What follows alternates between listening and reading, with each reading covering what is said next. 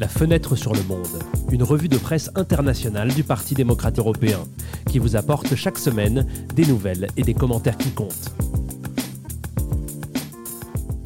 Bienvenue dans ce 18e épisode de Fenêtre sur le Monde. Nous sommes le vendredi 8 juillet et dans ce podcast, nous allons parler des dernières mises à jour sur le conflit russo-ukrainien, de la démission du Premier ministre britannique Boris Johnson, du vote du Parlement européen sur les énergies renouvelables et de la présidence du Conseil de l'Union européenne de la République tchèque. Ensuite, comme chaque semaine, les meilleurs éditoriaux et articles d'opinion sur l'inflation et ses effets sur le pouvoir d'achat, les salaires et sur le changement climatique et la transition écologique. Comme d'habitude, nous commençons tout de suite par les nouvelles les plus importantes de la semaine.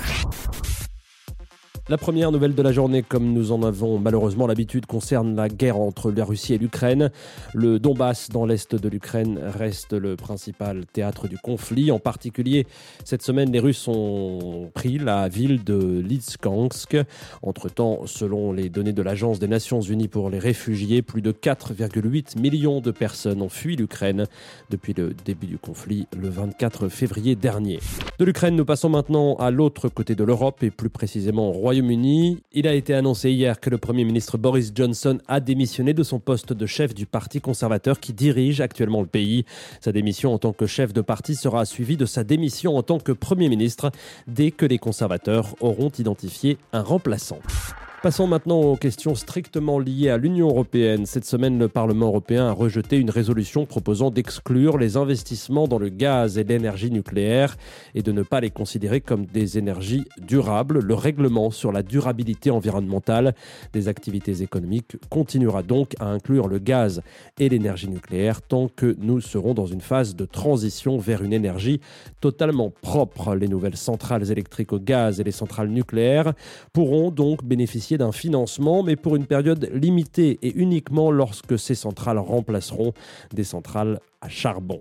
Le Parti populaire européen et le Parti de l'identité et de la démocratie, le Parti euh, des conservateurs et réformistes européens et Renew Europe, une coalition euh, dont le Parti démocrate européen est membre, ont voté pour que le gaz et l'énergie nucléaire soient considérés comme durables. Sur la question, le secrétaire général du Parti démocrate européen, Sandro Gozzi, a tweeté, je cite, Le Parlement européen valide une taxonomie qui intègre le nucléaire et le gaz sous certaines conditions comme énergie de transition c'est une décision responsable pour poursuivre nos objectifs climatiques et atteindre l'indépendance énergétique.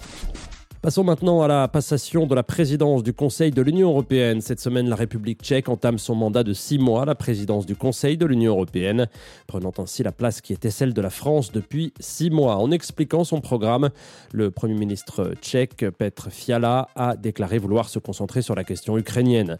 Le programme vise notamment à contenir la crise des réfugiés, à entamer la reconstruction d'après-guerre et à renforcer la sécurité énergétique, les capacités de défense commune et la résistance de l'UE à la crise économique. Pour la dernière mise à jour de la journée, nous revenons maintenant aux questions qui concernent les États individuels, les États membres, pour parler de ce qui s'est passé en Italie, dans le nord-est du pays. Le détachement d'une partie du glacier de la Marmolada a causé la mort de 9 personnes. À cela s'ajoutent 7 blessés et 3 disparus. Il s'agit toutefois de chiffres provisoires, les opérations de sauvetage étant toujours en cours. Il est temps de passer à la première série euh, d'avis et d'articles d'opinion de la journée. Il porte sur le thème de l'inflation et de ses effets sur le pouvoir d'achat et les salaires. Le premier éditorial provient du journal italien Corriere della Sera pour Dario Di Vico. Je cite Nous devons faire face à une inflation aux caractéristiques nouvelles liées à la poursuite du conflit armé en Europe orientale. En Italie, les partis semblent s'accorder sur l'importance de réduire le coin des impôts et des cotisations, une solution qui aurait le mérite de valoriser le travail et de mettre plus de ressources dans le paquet salarial. Il appartient maintenant au gouvernement d'évaluer techniquement cette hypothèse et d'étudier sa comptabilité avec les choix plus généraux de politique économique et de maîtrise de la dette. En attendant, lit-on dans l'article, toutes les solutions ponctuelles ou les primes pour les salariés doivent être encouragées.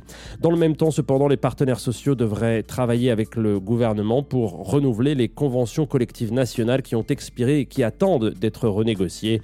Des solutions de ce type, conclut euh, M. Divico, permettraient d'apporter des réponses concrètes aux travailleurs, de stimuler un débat plus constructif et d'éviter le risque que la crise politique ne soit aggravée par la méfiance populaire.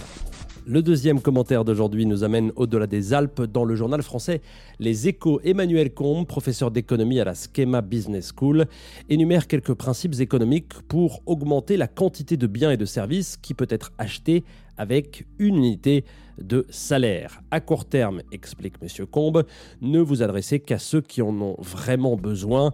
Ensuite, prenez des mesures spécifiques destinées à ceux qui en ont le plus besoin. Ensuite, évitez de geler les prix car cela créerait un effet dissuasif sur l'offre. Selon le professeur, pour limiter les prix, il serait plus sage de stimuler la concurrence sur le marché en encourageant l'information et la mobilité des consommateurs et en luttant contre les pratiques anticoncurrentielles.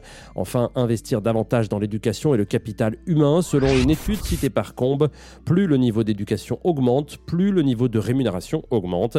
Face à une inflation appelée à durer, explique euh, l'éditorialiste en conclusion, une politique de pouvoir d'achat doit combiner des mesures de soutien à court terme et des investissements à long terme dans l'éducation.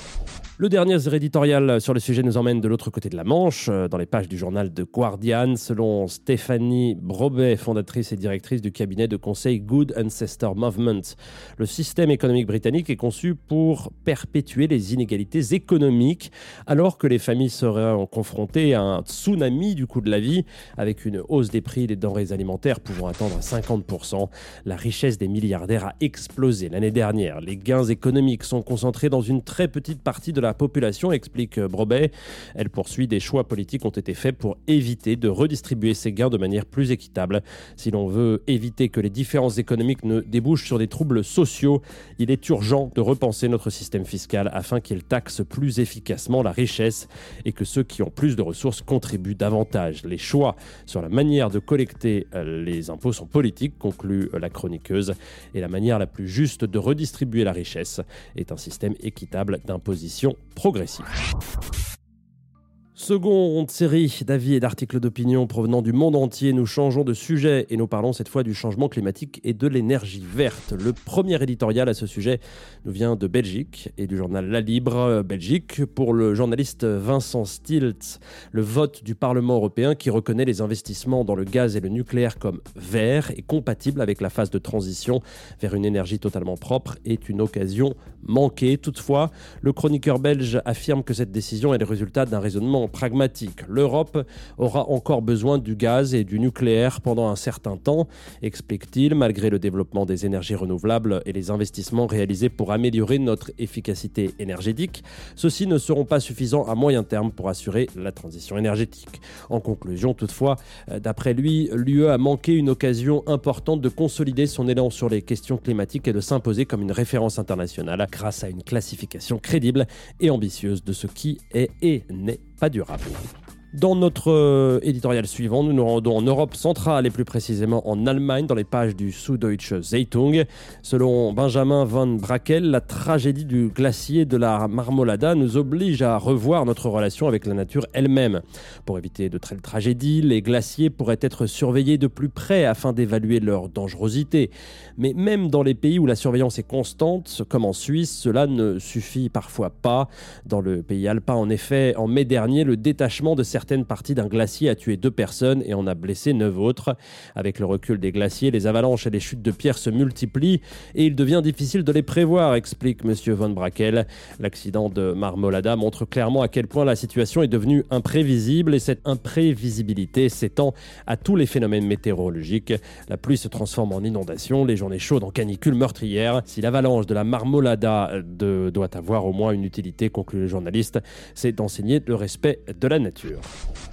Le dernier éditorial d'aujourd'hui nous emmène euh, dans le sud de l'Europe et dans euh, les pages du journal El País. Vagues de chaleur en juin en France, vastes incendies de forêt en Espagne, sécheresse en Italie et au Portugal. Pour les chroniqueurs du journal espagnol, ces phénomènes extrêmes ne sont qu'un avant-goût de ce qui se passera dans les prochaines décennies, même dans le scénario le plus optimiste. Et ces phénomènes, dans 3 cas sur 4, touchent les pays d'Europe du Sud, alors que les pays scandinaves pourraient en fait bénéficier de légers avantages dus au changement climatique Le changement climatique n'entraîne donc pas seulement des phénomènes extrêmes imprévisibles, mais pourrait également créer une fracture climatique qui accroîtrait les tensions politiques entre les pays du nord et du sud de l'Europe. Pour faire face à ces phénomènes et limiter les dommages supplémentaires causés à l'écosystème, les journalistes espagnols proposent d'intégrer les politiques environnementales dans toutes les décisions de l'Union européenne et de mettre en commun les ressources des différents pays. En outre, créer un mécanisme de protection contre les catastrophes majeures, mais dont les fonds sont liés au respect des engagements environnementaux nationaux.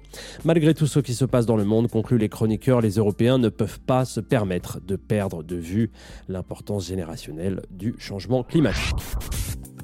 Voilà, il est temps de clôturer la 18e édition de la rétrospective et revue de presse Fenêtre sur le Monde. Mais avant de nous dire au revoir, nous vous rappelons que la semaine prochaine, il y aura une réunion des ministres des Finances des pays de la zone euro.